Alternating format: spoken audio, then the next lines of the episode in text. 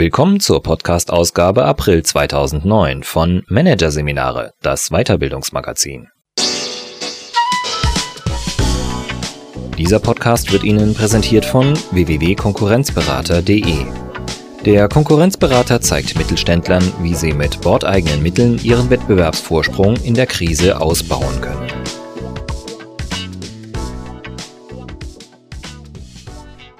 Am Ende dieser Ausgabe hören Sie noch ein paar kurze Hinweise auf weitere Podcasts aus dem aktuellen Heft. Doch zunächst Kommunikation im Job. Keine Macht den Miesepetern von Christian Püttjer und Uwe Schnierda. Sie schüren Sorgen, aktivieren Ängste und zerstören Zuversicht.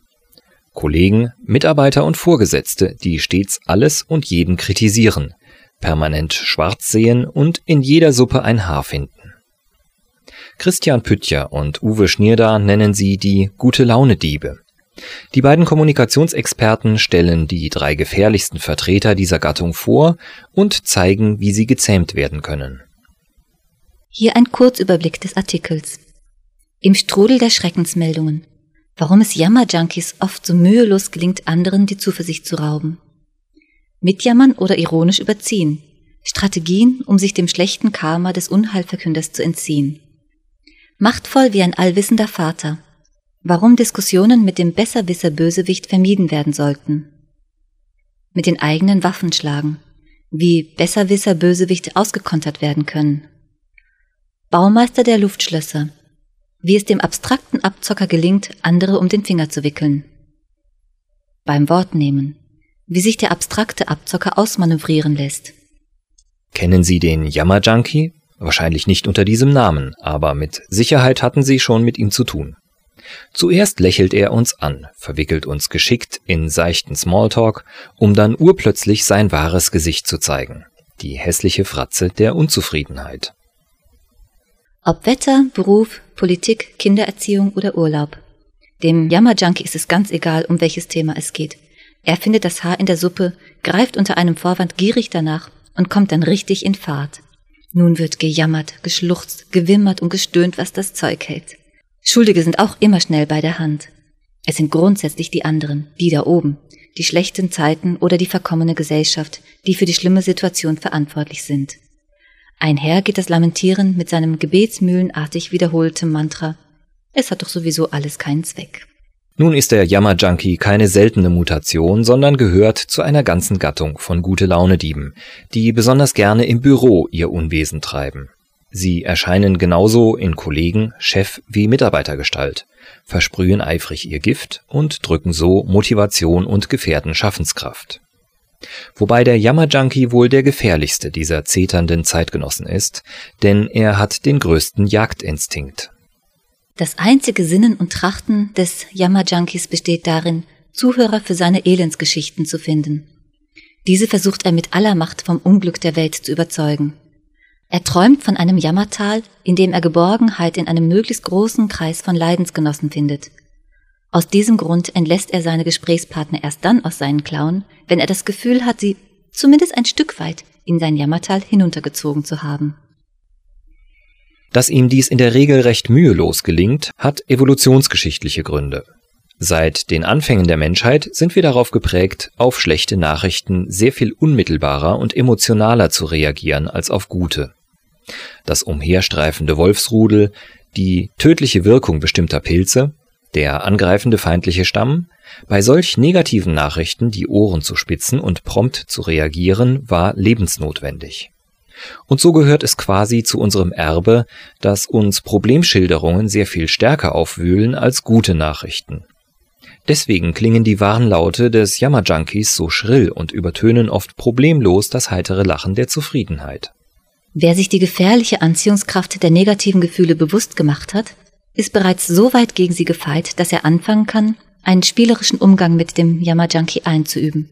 Heißt, kräftig mitjammern und am besten immer noch einen draufsetzen. Weist der Jammerjunkie zum Beispiel darauf hin, dass alle Mühe eh vergebens ist, da die Unternehmensführung die Abteilung doch wieder im Stich lässt, könnte die Replik lauten, stimmt, überhaupt arbeiten wir ja meistens für die Tonne. Und wechselt er zur Tragödie des hormonverseuchten Schweinefleisches, könnte mit dem Drama um die gehirnschädigenden Mobilfunkstrahlen gekontert werden. So ist in kürzester Zeit die schönste Jammerei im Gange und der Jammerjunkie, überzeugt, dass sein Gegenüber nun die richtige Weltsicht hat, wird sich im Idealfall ab sofort auf die Suche nach neuen Opfern machen. Ein probates Mittel, um besonders hartnäckigen Jammer-Junkies den Wind aus den Segeln zu nehmen, ist Ironie. Mit Statements wie es ist bewundernswert, dass Sie trotz aller Schwierigkeiten überhaupt noch arbeiten können. Oder ja, ja, die Sorgen vermehren sich ständig. Gut, dass wir nicht in 100 Jahren leben, da ist alles bestimmt noch viel schlimmer als heute. Mit solchen Statements sollte der Wortfluss eines pausenlos plärrenden Kollegen zu stoppen sein. Wer indes als Vorgesetzter einen konstruktiven Konter setzen will, kann klar sagen, genug gejammert, jetzt brauche ich erstmal positive Nachrichten. Wie weit sind Sie denn mit Ihren Aufgaben gekommen? Ähnlich mitteilsam wie der Jammerjunkie ist einer seiner engsten Verwandten, der Besserwisser Bösewicht. Er tut zwanghaft zu allem und jedem seine Meinung kund, und zwar ausführlich, detailliert und umfassend. Sein Lieblingswort ist aber. Gleich welche Position bezogen oder welche Meinung vertreten wird, er reiht Einwand an Einwand, bis sein Gegenüber verwirrt und orientierungslos ist. Er sät Zweifel, wo Klarheit war, er weckt Besorgnis, wo Zuversicht bestand, und er ruft Skepsis hervor, wo Vorfreude herrschte. Dabei geht es ihm allerdings nicht darum, durch kritisches Hinterfragen bei der Lösungsfindung zu unterstützen, konstruktive Vorschläge wird man von ihm nicht hören. Er will einfach nur dagegen sein. Seine Motivation ist es, zu verhindern, dass andere in seinem Umfeld vorwärts kommen, sich weiterentwickeln und Lust und Freude empfinden. Denn er selbst tritt seit langem nur noch auf der Stelle. Freude befremdet ihn mittlerweile sogar, aber auch negative Gefühle hat er weitgehend verbannt. Und so hat er sich zu einem Meister des emotionslosen Argumentierens entwickelt. In seiner Nüchternheit und demonstrativen Sachlichkeit liegt die Macht des Besserwisser-Bösewichts begründet. Wenn er seine Einwände vorträgt, fühlt sich sein Gegenüber schnell genauso klein und dumm, wie er sich als Kind fühlte, wenn er von Erwachsenen abgekanzelt und in Grund und Boden geredet wurde. Der Besserwisser-Bösewicht spielt dann quasi die Rolle eines allwissenden Vaters oder einer überbehütenden Mutter.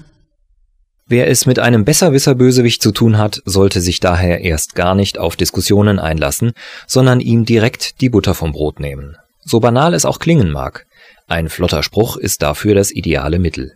Setzt ein Besserwisser-Bösewicht zu einer Einwandtirade an, etwa mit den Worten Die Erfahrungen zeigen, dass wir auf diesem Weg keinen Erfolg haben werden, außerdem glaube ich nicht, dass wir überhaupt die Kapazitäten für Neuausrichtungen haben, dann kann er zum Beispiel mit dem Satz gestoppt werden Rom wurde auch nicht an einem Tag erbaut.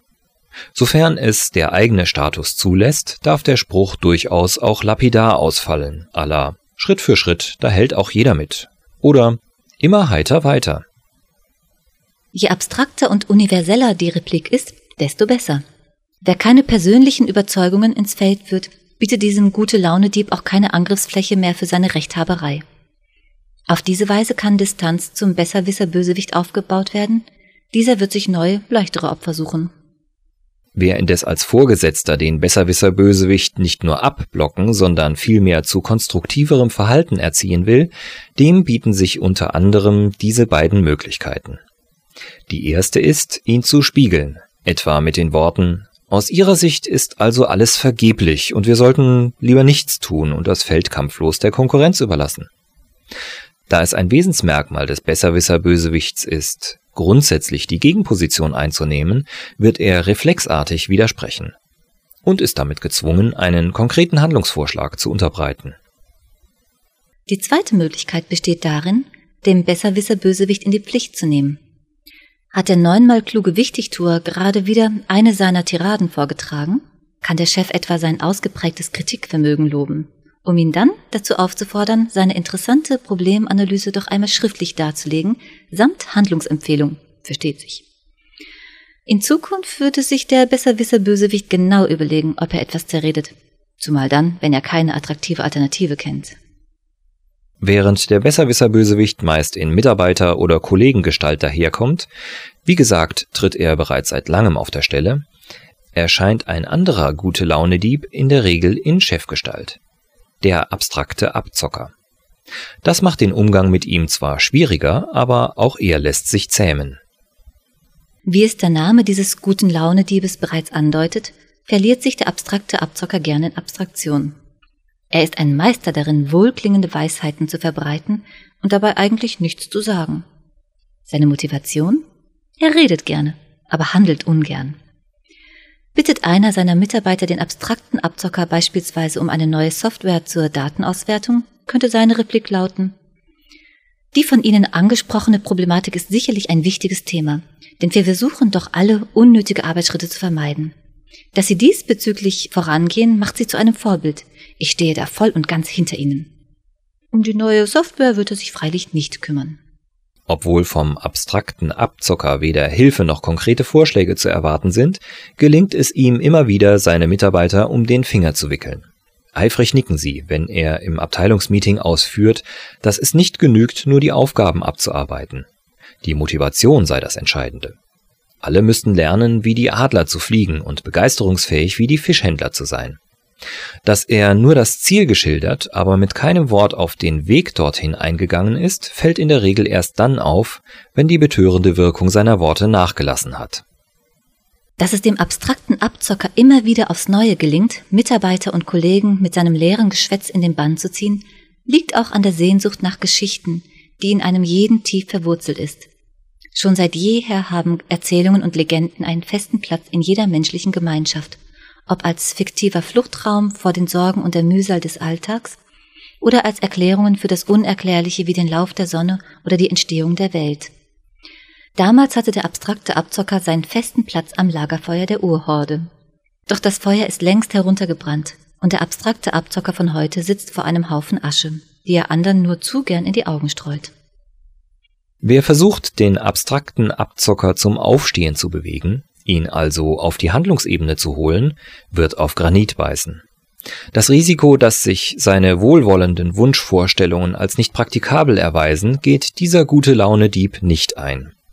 Als Handlungsbremse muss er sich aber trotzdem nicht erweisen, im Gegenteil. Insbesondere wer selbst Macherqualitäten hat, sollte den Freiraum genießen, den ihm der abstrakte Abzocker, freilich ungewollt, gewährt. Die Taktik ist einfach. Handeln und die Handlung im Nachhinein mit den Worten des abstrakten Abzockers begründen.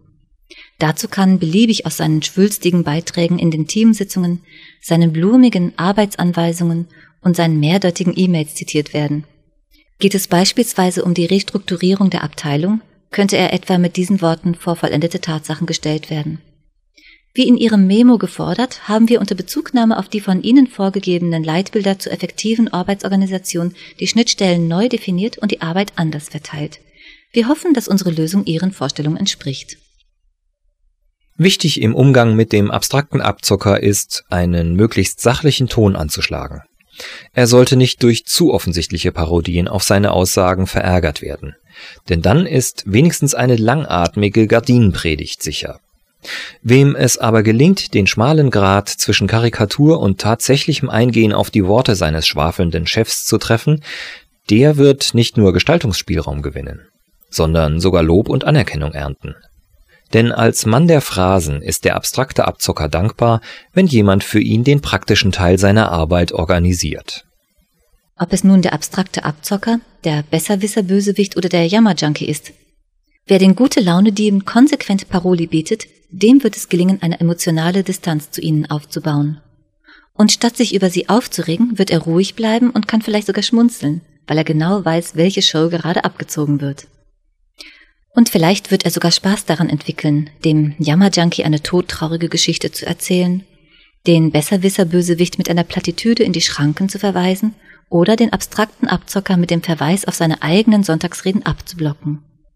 Dann sorgen die gute Laune Diebe zur Abwechslung auch einmal für gute Laune, statt sie immer nur zu stehlen.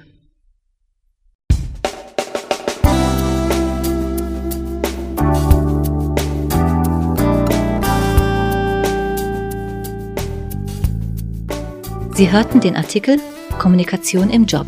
Keine Macht den Miesepetern von Christian Püttjer und Uwe Schnierda aus der Ausgabe April 2009 von Managerseminare, produziert von Voiceletter. Weitere Podcasts aus der aktuellen Ausgabe behandeln die Themen Pricing für Trainer, der Preis ist heiß und Kreativität als Strategie, wie aus Ideen Innovationen werden.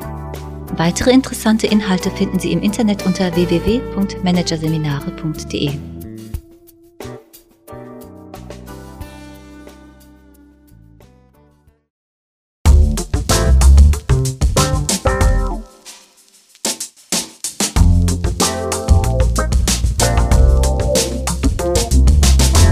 Das war der Podcast von Managerseminare, das Weiterbildungsmagazin. Ausgabe April 2009.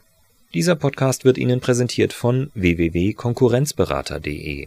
Konkurrenzanalyse als Navigationssystem für den Mittelstand. Übrigens, mit unserem neuen Beratungskonzept entwickeln wir für Sie innerhalb von 24 Stunden einen strukturierten Einstieg in eine professionelle und systematische Markt- und Wettbewerbsbeobachtung.